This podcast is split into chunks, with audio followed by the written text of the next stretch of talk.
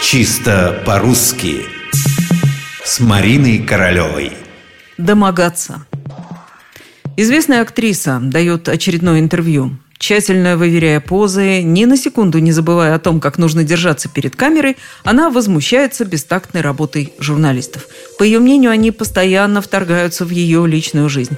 Фотографируют, преследуют, пишут всякую ерунду. «Прекратите уже ко мне домогаться», – наконец произносит она, обращаясь ко всем этим охотникам за знаменитостями.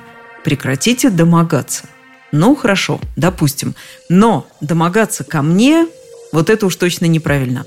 Домогаться по толковому словарю Ожегова – это с излишней настойчивостью стараться получить что-то, добиваться чего-то.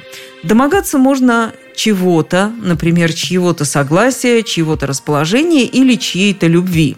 Сейчас это глагол исключительно несовершенного вида. Что делать – домогаться с возвратной частицей «ся». Нам ведь не придет в голову сказать «домогаешь ли?» Между тем, еще в XIX веке подобный вопрос был вполне обычным. «Домогать» значило «одолевать, осиливать». «Домогаешь ли?» «Каково домогаешь?» Интересовались здоровьем или самочувствием. Здоров ли? Как живешь, можешь. Существовало когда-то не только слово «домогательство», как сейчас, но и слово «домогание». Было прилагательное «домогательный» и еще одно существительное «домогатель».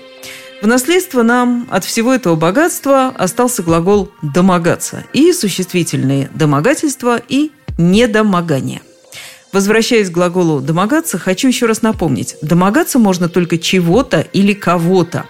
У актрисы, которую мы цитировали, смешались два слова – «приставать» и «домогаться».